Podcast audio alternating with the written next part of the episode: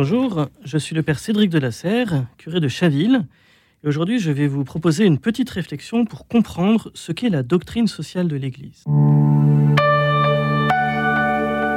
La doctrine sociale de l'Église, c'est l'ensemble des enseignements du magistère de l'Église sur les questions sociales. Alors historiquement, on date habituellement la naissance de ce sujet, de cette matière théologique en tant que telle, avec la publication d'une encyclique assez fameuse de Léon XIII qui s'appelle Rerum Novarum en 1891.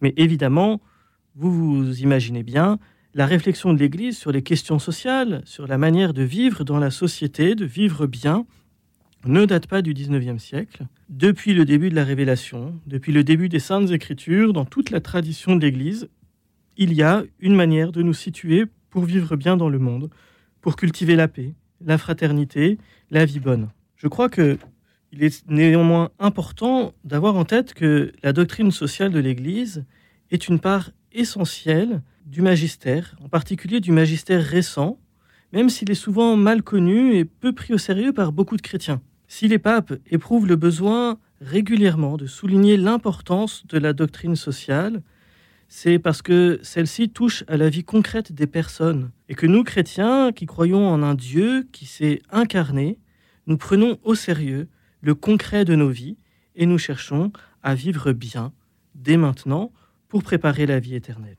Pour dire le volume de production du magistère sur cette question-là, retenons que Saint Jean-Paul II a consacré pas moins de cinq encycliques et évidemment beaucoup d'autres textes à la doctrine sociale et que Benoît XVI évoque ce sujet-là dans plusieurs paragraphes dès la toute première encyclique de son pontificat, qui est souvent une encyclique un peu programmatique, pour souligner l'importance de l'articulation entre charité et justice. Et Benoît XVI reprendra ensuite la question sociale à plusieurs reprises. François aussi, évidemment, a apporté sa pierre à cette réflexion-là, la grande nouveauté qu'il offre à l'Église étant toute sa réflexion sur notre rapport à la création, en particulier dans l'encyclique Laudato aussi. Cet enseignement est riche, il est riche, actuel et régulièrement actualisé, et en particulier dans un travail remarquable qui a été fait à la fin du pontificat euh, de Jean-Paul II pour publier un espèce de gros livre, de gros dictionnaire qui s'appelle le Compendium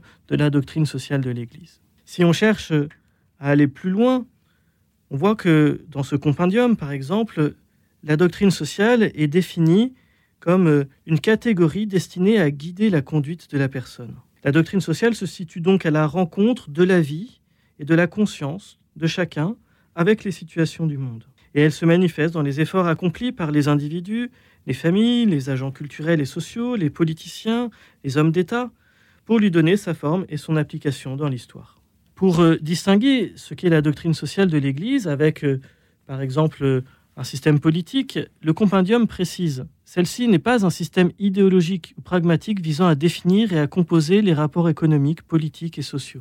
Dit autrement, la doctrine sociale de l'Église n'est pas un programme politique, mais elle se situe en deçà ou en amont ou avant tout programme politique, et un chrétien qui cherche à construire une manière de vivre dans la société pourra s'appuyer sur elle. En définitive, malgré euh, la diversité des approches de la doctrine sociale de l'Église, je crois qu'on peut en retirer cinq grands traits qui nous aident à comprendre en quoi elle est une belle ressource pour nous pour vivre bien. D'abord, il s'agit d'une doctrine, c'est-à-dire qu'elle cherche à mettre en lumière un aspect de la vérité, de la vérité de la vie chrétienne, de la vérité de la foi. En ce sens, la doctrine sociale de l'Église a un caractère stable, intemporel, comme les ont les affirmations de l'Église et l'enseignement du Christ. Et les réflexions sociales de l'Église font donc pleinement partie de la doctrine. Ce ne sont pas euh, un complément accessoire ou facultatif, et ils ne relèvent pas de la simple opinion. Mais attention, le terme de doctrine ne dit en rien qu'il s'agit d'un discours clos, achevé ou définitif. Ensuite, la doctrine sociale de l'Église porte une éthique, c'est-à-dire une réflexion sur le bien et sur le mal dans la société humaine, et là aussi avec une objectivité. L'éthique, le choix du bien, ça n'est pas simplement un sentiment subjectif. Ensuite, cette doctrine sociale de l'Église est fondée sur la révélation, sur l'enseignement que Dieu nous a fait de lui-même et de nous-mêmes dans l'histoire. Et en cela, elle fait partie de la théologie, Quatrième point qui me semble intéressant pour comprendre ce qu'est la doctrine sociale de l'Église, c'est qu'il s'agit d'un effort de réflexion, c'est-à-dire qu'elle fait appel à la raison et à d'autres arguments que théologiques, et sa compréhension progresse et s'affine dans le temps. Dans sa réflexion constitutive de sa doctrine sociale, l'Église fait appel à la fois à la raison et aussi à la foi, à la loi naturelle et à la révélation.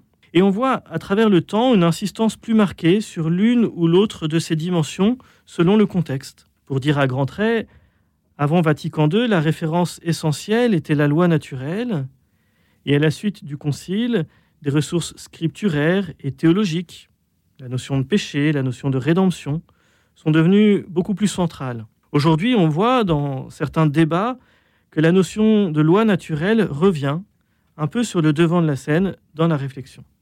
En fait, les deux dimensions rationnelle et spirituelle doivent demeurer associées dans le discours social de l'Église. L'appel à la raison rend audible par tous cette doctrine et l'appel à la foi la libère des contingences politiques et des écueils idéologiques. Et enfin, dernier point qui, je crois, peut être inspirant pour comprendre en quoi la doctrine sociale de l'Église est une belle ressource pour vivre bien. Il faut avoir en tête que dans la pensée chrétienne, on distingue habituellement la doctrine sociale, la morale sociale, de ce que l'on appelle la morale fondamentale, les grandes questions de qu'est-ce qui est bien, qu'est-ce qui est mal, qu'est-ce que la révélation nous révèle du bien et du mal, et de la morale familiale ou familiale et sexuelle, bien que les frontières ne soient pas toujours très étanches. En gros, cela permet de dire que la morale sociale, la doctrine sociale de l'Église, euh, traite tout ce qui concerne les relations au-delà de la sphère familiale. Elle traite de toutes les relations entre les membres d'une même société et entre les sociétés. C'est donc euh, un sujet extrêmement vaste, extrêmement divers, et donc euh, aussi une réflexion extrêmement riche. À toute personne qui se pose la question que faire pour bien faire? Que dois-je faire pour vivre bien? Comment être acteur de bien et de paix dans le monde dans lequel je vis? Comment nourrir une espérance dans notre monde compliqué et parfois désespérant? À toutes ces grandes questions-là, la doctrine sociale a quelque chose à apporter. Le Christ veut notre bien, il ne le veut pas seulement dans l'éternité de la vie divine, mais dès maintenant sur notre terre. À nous de savoir nous approprier les ressources qu'il nous offre et de commencer dès maintenant à épanouir son royaume de paix.